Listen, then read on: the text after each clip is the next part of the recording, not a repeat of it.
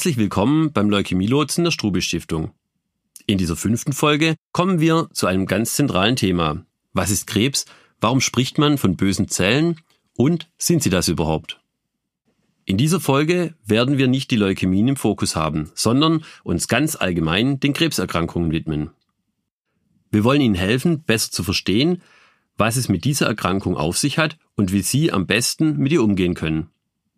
Wie immer wollen wir Ihnen die wichtigsten Informationen leicht verständlich und prägnant vermitteln. Denn ein gutes Verständnis für Ihre Situation ist die beste Grundlage, unnötigen Ängsten und Sorgen vorzubeugen. Nun direkt zum Thema. Unser Körper ist aus einer unglaublich großen Zahl von unterschiedlichen Zellen zusammengesetzt. Wenn wir zum Beispiel unsere Haut unter dem Mikroskop anschauen, dann sieht das aus wie eine Mauer aus Ziegelsteinen. Nur sind die Hautzellen keine Ziegelsteine, sondern lebende Einheiten, von denen jede einzelne einen ganzen Lebenszyklus durchläuft. Bleiben wir bei dem Beispiel. Die Haut ist aus mehreren Schichten aufgebaut. Die oberste Schicht ist ständig einer sehr herausfordernden Umwelt ausgesetzt und verbraucht sich daher sehr schnell. Die abgestorbenen Zellen fallen von unserem Körper herunter und werden durch neue Zellen ersetzt, die in den unteren Schichten durch Zellteilung produziert wurden. Zellen und Zellteilung sind fundamentale Elemente des Lebens. Es ist eine unfassbare große Zahl von Zellen, die jeden einzelnen Tag von unserem Körper neu produziert werden, um alte und kaputte Zellen zu ersetzen. Jeden Tag entstehen in jedem von uns mehr als 50 Milliarden neue Zellen durch Zellteilung. Das kann man sich wirklich kaum vorstellen. Leider ist dieser Vorgang, der unser Leben erst ermöglicht, auch fundamental im Prozess der Krebsentstehung. Um das zu verstehen, noch einen zweiten Blick auf Zellen und Zellteilung im Allgemeinen. Auch wenn unsere Lebensgeschichte mit einer einzelnen Zelle beginnt, so bestehen wir als erwachsene Menschen aus einer Unzahl von hochspezialisierten Zellen. Ein Team von ähnlich spezialisierten Zellen, das gemeinsam eine Aufgabe erfüllt, bezeichnet man als Gewebe. Alle Teile unseres Körpers bestehen aus verschiedenen Geweben, die zusammenarbeiten. Wenn wir Team hören, denken wir gleich an Fußball oder andere Mannschaftssportarten. Dort ist es so, dass zwar das Team als Mannschaft sehr eng zusammenarbeitet, dabei aber zum Beispiel in der Bundesliga das klare Ziel hat, gegen die anderen Teams zu gewinnen. Ganz anders ist das in unserem Körper. Die Teams dort arbeiten auch eng und hocheffizient zusammen, haben dabei aber immer ein Interesse, dass die anderen Teams auch erfolgreich sein sollen. Es soll uns als gesamten Menschen gut gehen. Wenn dies Zusammenspiel verloren geht, ist schon irgendetwas schiefgegangen. Krebszellen sind normale Zellen aus unserem Körper, deren Erbgut in vielen Schritten kaputt gegangen ist. Denn in dem Erbgut, auch als DNA bekannt, ist die Gesamtheit der vererbbaren Informationen einer Zelle gespeichert. Diese DNA befindet sich im Kern einer jeden Zelle. Sie ist wie ein Programm, das genau beschreibt, was die Aufgabe jeder Zelle ist, zu welchem Spezialistenteam sie gehört, welche Aufgabe sie dort übernimmt und wie alt sie werden soll. Schlussendlich wann ihre Nachfolger aktiviert werden. Bei jeder Zellteilung wird jedes Mal die DNA kopiert und somit verdoppelt. Damit hat jede neue Zelle wieder ihre vollständige DNA. Stellen wir uns das einmal vor. Über 50 Milliarden Kopien an jedem einzelnen Tag. Es würde an ein Wunder grenzen, wenn da nicht auch Fehler passieren würden. Die Wahrheit ist, da passieren ständig Fehler. Doch ergreift unser Körper eine Reihe von Gegenmaßnahmen, die entstandenen Fehler wieder zu korrigieren, um die Auswirkung von diesen Fehlern zu begrenzen. Damit eine Krebszelle entstehen kann, muss einiges schiefgehen. Ein einzelner Fehler in der DNA hat keine solche Konsequenzen. Eine Krebszelle wird oftmals auch entartet genannt, da sich in ihrer DNA über Jahre, manchmal Jahrzehnte hinweg immer mehr Fehler eingeschlichen haben. Dies sind nicht irgendwelche, sondern ganz bestimmte Fehler. So hat die entartete Zelle verlernt, sich selbst als kaputt zu erkennen und dementsprechend entweder sich selbst aus dem Weg zu räumen oder wenigstens dem Immunsystem mitzuteilen, dass sie eliminiert werden sollte. Wenn die Zellen sich selber wegräumen, wird das von den Medizinern Apoptose genannt. Ich mag diesen Begriff mal ausnahmsweise. Als ob die Zelle Ah und Pop macht und dann verschwindet sie.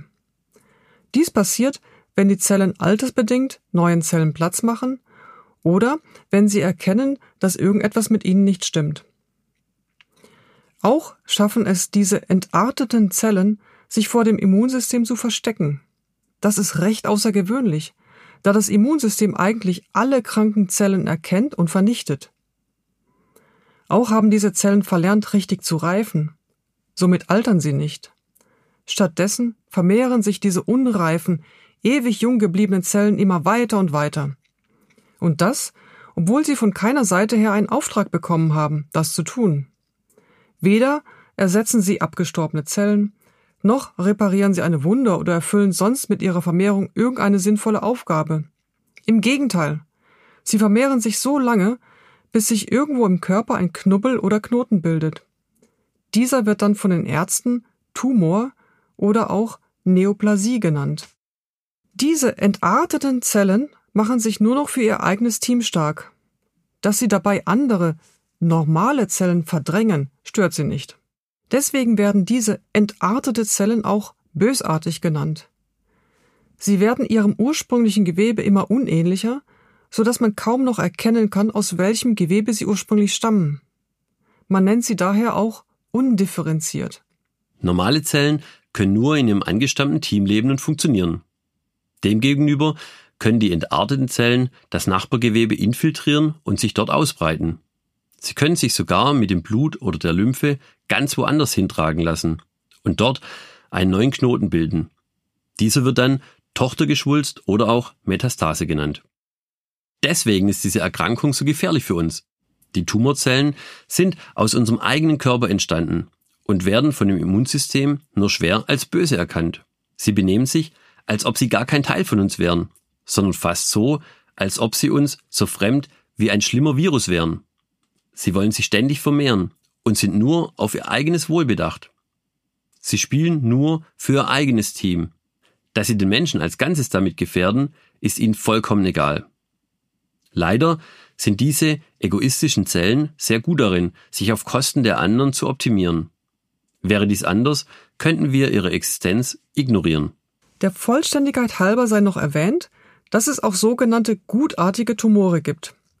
Diese wachsen zwar auch und verdrängen das umliegende Gewebe, aber sie infiltrieren dieses nicht und bilden auch keine Tochtergeschwülste. Sie sind daher eine rein lokale Erscheinung und können meistens durch eine Operation entfernt werden. Der Begriff gutartig ist natürlich nur relativ zu verstehen. Die wirklich guten Zellen sind natürlich diejenigen, die einfach ihren Job machen und die Nachbarn nah und fern nach Kräften unterstützen, statt sie zu verdrängen oder sonst wie zu stören. Seit vielen Jahrzehnten wird die medizinische Forschung zur Krebsbekämpfung mit Hochdruck betrieben. Ihre positive Wirkung ist immer deutlicher zu erkennen. Bei vielen Erkrankungen gelingt es immer besser, eine Heilung zu erzielen. Die Fortschritte der letzten 10 bis 20 Jahren sind beeindruckend. Auch gelingt es immer besser, mit der Krankheit ein aktives Leben zu führen. Menschen, die trotz eines Tumors oder vielleicht sogar Tochtergeschwülsten ein Leben führen können, das weitgehend normal ist. Und vor allem ein Leben, an dem sie viel Freude haben und vielen Aktivitäten nachgehen können. Die therapeutischen Ansätze sind zwar teilweise seit vielen Jahren unverändert, aber die Effizienz der Therapien und deren Einfluss auf das Wohlbefinden der Patienten sind heute unvergleichbar besser, als sie es noch vor 10 oder 20 Jahren waren. Bei soliden Tumoren, also solche, die einen Knoten gebildet haben, werden zur Heilung oder Eindämmung Operationen, Chemotherapien oder Bestrahlungen eingesetzt.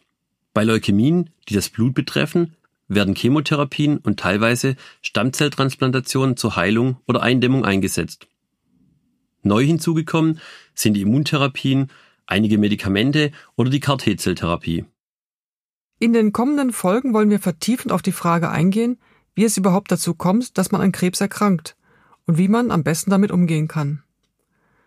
Leider werden sie mit ziemlich vielen Fachwörtern konfrontiert, sobald sie im Krankenhaus sind.